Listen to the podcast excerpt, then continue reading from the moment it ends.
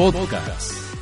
¿Y usted qué opina de Nino Canún? Senador del PRD, maestro Mario Delgado, presidente de la Comisión del Distrito Federal en la Cámara de Senadores. Mario, mucho gusto, buenos días, gracias por aceptarme la llamada. No, al contrario, ¿cómo estás, Nino? Buenos días, muy contento como siempre de estar en tu programa y sobre todo con tu auditorio. Te lo agradezco mucho, pero no creo que estés muy contento con lo que sucedió o con lo que ha venido sucediendo en relación a todo este esquema fiscal energético.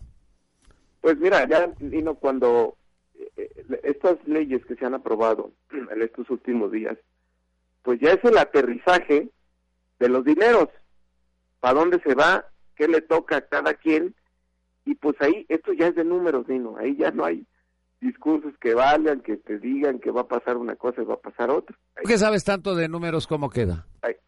Bueno, ahí números, mira, lo que nosotros siempre dijimos, estuvimos propusiendo durante todo el debate, es decir, a ver, tenemos que darle la mayor certidumbre en la ley al Estado mexicano de que va a hacer buenos arreglos con las compañías petroleras internacionales. ¿Por qué? Porque las compañías petroleras, en su afán y objetivo, estrategia, propósito de maximizar sus ingresos, pues es a costa de la renta del Estado, porque la renta petrolera es una. Entonces, si se lleva más el gobierno, pues pierden más las petroleras. Si llevan más las petroleras, pues gana menos el gobierno. Entonces, hay mucha experiencia, hay, hay mucha literatura internacional, eh, hay muchos casos todo el tiempo de cómo las petroleras tratan de engañar, tratan de sacar provecho de todo, porque paradójicamente, no este es un mercado, cuando haces una privatización como lo están haciendo en México, donde el que compra sabe más que el que vende. Pues en este caso el gobierno mexicano, que es el que va a, a buscar asociarse a vender el petróleo, este, pues sabe mucho menos, tiene menos experiencia que las petroleras, que tienen contratos y tratos con todo, eh, pues en muchos países en el mundo. Entonces tienes que ser muy cauto, tienes que ser muy eh, explícito en tus leyes para garantizar que haya el menor número de litigios posible y que el Estado siempre va a tener un buen arreglo. ¿Y cuál es el gran problema de estas leyes que, lo, que yo lo expuse ayer? que hay unas variables que sí van a estar en la ley, algunos eh, impuestos y derechos que sí están establecidos, regalías, pero hay otra parte, la que va a definir en buena parte qué tanto de la renta nos quedamos, es discrecional, va a ser caso por caso. Es decir, Hacienda se va a sentar en cada uno de los campos que liciten a negociar con las petroleras los términos de la contraprestación. ¿Estar más complicado? Bueno, ahí lo vemos muy vulnerable. ¿Cuál fue siempre nuestra propuesta? La parte que tenemos certidumbre, la parte que está en la ley, que va a ser una obligación de las petroleras pagarlo, no lo que negocien, hay que aumentarlo.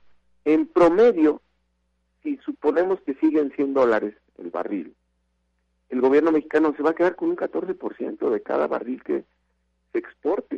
Es decir, de cada 100 dólares, pues te van a tocar 14 dolaritos. A lo mejor con los otros impuestos y demás, te llevas... A ver, pero de 100 dólares, 14 dólares, estás hablando de una bicoca, ¿no? Bueno, pues es lo que estábamos diciendo. Ahora, con los demás puedes, ponle que llegues al, al 30, 40%.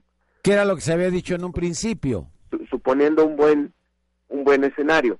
Pero ahora, la parte que es discrecional, hazla más pequeña, la parte que es segura, aumentala. Ese fue, ese fue la estrategia que tuvimos ayer, el, la propuesta que tuvimos ayer. Por ejemplo, Canadá tiene, eh, las regalías pueden llegar hasta el 35%, entonces yo hicimos una propuesta, digamos, vámonos en las regalías hasta 35%, para asegurar mínimos al Estado mexicano. Sí, se oye bien, se oye mejor. Pero bueno, pues por supuesto esto no pasó.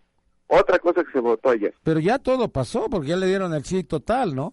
No, ya le, ya le dieron el sí total. Yo creo que hoy va a haber una, una gran fiesta, pues, en Londres, en los Estados Unidos, en, en, Holanda, de, los países origen, origen de... En Noruega también. En Noruega, de, estas empresas, ¿no? Pero, y luego otra cosa, Berlino, ayer, el famoso Fondo Mexicano del Petróleo, que según esto ya se va a gastar diferente, entonces ahora la renta petrolera se va a utilizar, no sabes la cantidad de veces que pasaron en tribuna a decir, para becas, para investigación, ciencia y tecnología. Está padre. No es cierto. Mira. ¿Cómo? perdón que te vaya a desilusionar, si tú ya te seas ahí con una beca de la renta petrolera, no va a tocar ni no, por una sencilla razón. Hay un orden de prelación, un orden de distribución de a dónde se va la renta petrolera. Entonces, número uno, a pagar los contratos con los extranjeros. Es decir, los que tienen asegurada su lanita son las empresas extranjeras, porque eso se hace en primer lugar.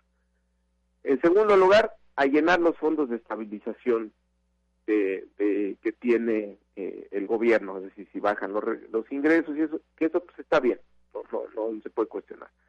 Tercer lugar, bueno, completar el gasto público hasta el equivalente del 4.7% del PIB. Y si hay más dinero, ah, pues entonces sí, a investigación, ciencia y tecnología, becas y demás. Bueno, veamos qué ha pasado últimamente. Pues resulta que la contribución promedio en los últimos 10 eh, años es de 4.5, 4.6 del PIB.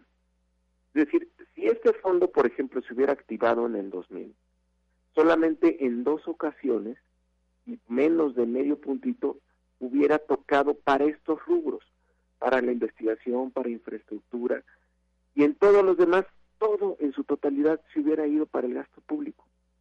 Lo que vemos en el mediano plazo es que no va a aumentar la plataforma de exportación, al contrario, vemos que están cayendo ya los pozos que está administrando eh, Pemex.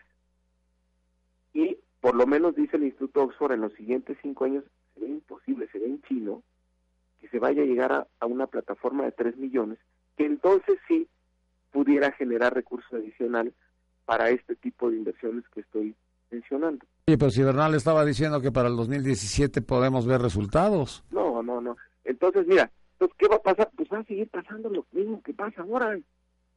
Que la renta petrolera se va al gasto público, a la bolsa del gasto público, que además gastamos muy mal, porque la productividad del gasto, el valor agregado que genera el gasto del gobierno a nuestra economía, según el INEGI, es muy bajo. Pero esa reforma no se estuvo dispuesta a hacer, la reforma del gasto público, porque el gobierno no quiere que le revisemos sus cuentas y ver en qué gasta. Fíjate, en diciembre le pusimos alguna una le, le pedimos que hiciera un programa de austeridad y lo presentara, tenía como fecha límite el último día de marzo. Pues no presentó nada y le también tenía la obligación de que en cada informe trimestral fuera reportando los resultados de este programa de austeridad y un límite ahí para que no creciera el gasto corriente ni el gasto de personal. No ha presentado nada. Entonces tienes un gobierno que se come todos los recursos y los manda al caño del despilfarro. Tienes un gobierno despilfarrador. Entonces no hay dinero que alcance. Entonces, bajo este nuevo esquema, esos recursos van a seguirse gastando de la misma manera. Pero lo que es más grave aún, el Fondo Mexicano del Petróleo, ¿no? lo hicieron una tesorería alterna, una bolsita por fuera que va a controlar el secretario de Hacienda y otros tres. ¿Por qué? Porque prohíben expresamente que esos recursos de los contratos que se van a firmar con los privados, ahora, pues no entren a la tesorería de la federación. ¿Por qué? ¿Cuál es la causa? para tenerlos por fuera y que funcione, no como un fondo de garantía para los mexicanos y para estos rubros que tanto mencionan, y no, que sirva como un fondo de garantía para las empresas extranjeras. ¿Por qué? Y aquí viene uno de los puntos más dramáticos de esta reforma. Porque todo lo trasladan al ámbito de lo privado. Los contratos que va a firmar el Estado mexicano con las corporaciones están en el ámbito de lo civil mercantil, es decir, entre iguales, es un acuerdo entre partes, de tal manera que si hay un pleito, que si hay un incumplimiento por parte de las petroleras, pues a litigar de los, a los tribunales. Pero esa renta que están generando ellos, como no entra los ingresos de la nación, pues también es litigable. Entonces, son unos excesos que se han cometido que son imperdonables, porque seguramente, pues sí, las, las tienen detrás y en la misma mesa a estas grandes empresas exigiendo garantías, garantías, garantías, pero ya son excesos. Fíjate, la Constitución, en el texto constitucional, lo cual es una vergüenza, ahí le dan la posibilidad de que una vez que firmas tu contratito de determinado campo petrolera, el valor potencial de los eh, de los barriles de petróleo que estén ahí, tu empresa privada lo puedes sumar como un activo a tus balances. ¿Tú sabes qué va a pasar? Firmas un contrato, esa riqueza petrolera la subes a tu balance como empresa, vas a capitalizarte a los mercados internacionales, vas a jalar mucha lana y vas a usar esa lana como más te convenga. La explotación del petróleo en México la vas a hacer cuando más te convenga. Puedes especular con tu contrato o incluso puedes hacer, puedes venderle a otra empresa tu contrato porque tampoco se prohibió y era una propuesta nuestra que no ganara una empresa un contrato y se volteara y luego se lo vendiera a otro. Y ahí, pues la decisión ya no la controlara el gobierno, se la, la controlaran entre ellos. Entonces, bueno, hay una serie de desventajas en el régimen fiscal que eh, en un escenario de conflicto, pues hay muchas desventajas para el Estado mexicano. Y finalmente, pues vamos a perder un buen porcentaje de la renta petrolera. En el mejor de los escenarios vamos a quedarnos con un 30 eh, o 40 eh, por ciento. Entonces, pues sí, muy delicado lo, que... muy bien, Mario. En el Congreso Nido. Señor senador, ¿algo más que quieras agregar? Te estoy tuiteando ahorita porque no me retuiteaste nada. Ah, pues ahorita, ahorita, ahorita ¿No tienes tu teléfono ahí a la mano? ¿Tú que eres así como especialista en el Twitter? Lo tengo en la mano, pero estoy hablando contigo, Nino. ¡Eso! Muy bien, no puede hacer dos cosas al mismo tiempo. Mario, ¿algo más que quieras agregar? Pues nada, mira, nada más ayer ayer estuve eh, parte de un, libro que escribió eh, don Jesús eh, Silva Herzog, este, digamos, el abuelo de, Jesús Silva Gerson Márquez, donde te revela, muy interesante, te revela el conflicto fiscal que estuvo detrás de, de la expropiación petrolera, lo que detona, casi siempre sabemos en la historia que lo que detona la expropiación petrolera fue un conflicto laboral, pero lo que genera el conflicto laboral es un conflicto fiscal, porque las empresas, la misma que estamos invitando ahora a la Shell, simula eh, la venta de petróleo por debajo del precio internacional a una filial en Canadá para no pagar impuestos en México. Entonces llegaron con el presidente Cárdenas y le dijeron, oye, pues nos va re mal aquí en este país. Mira, no estamos ganando dinero, por lo tanto no te debemos impuestos.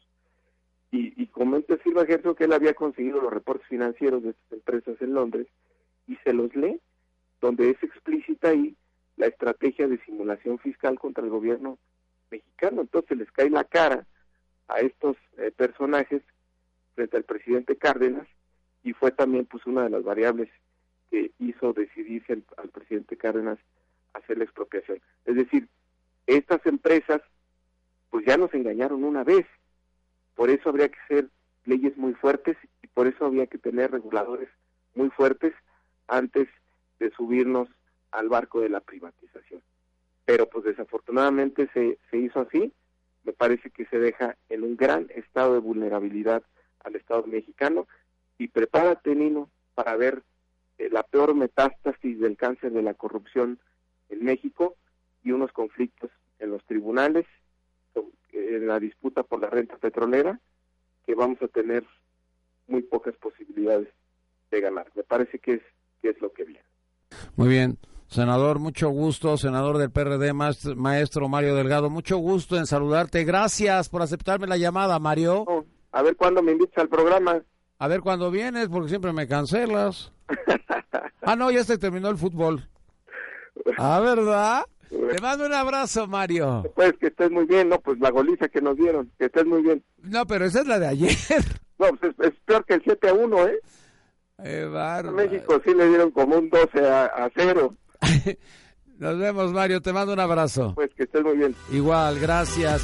Escúchanos todos los días, de 6 de la mañana a 1 de la tarde, por el 690 AM, en Radio Digital 91.3 HD2, en Internet, la 69.mx, o a través de nuestro portal www.yustedgeopina.com.mx. Nino Canún. 12 años, 12 años, 12 años haciendo debate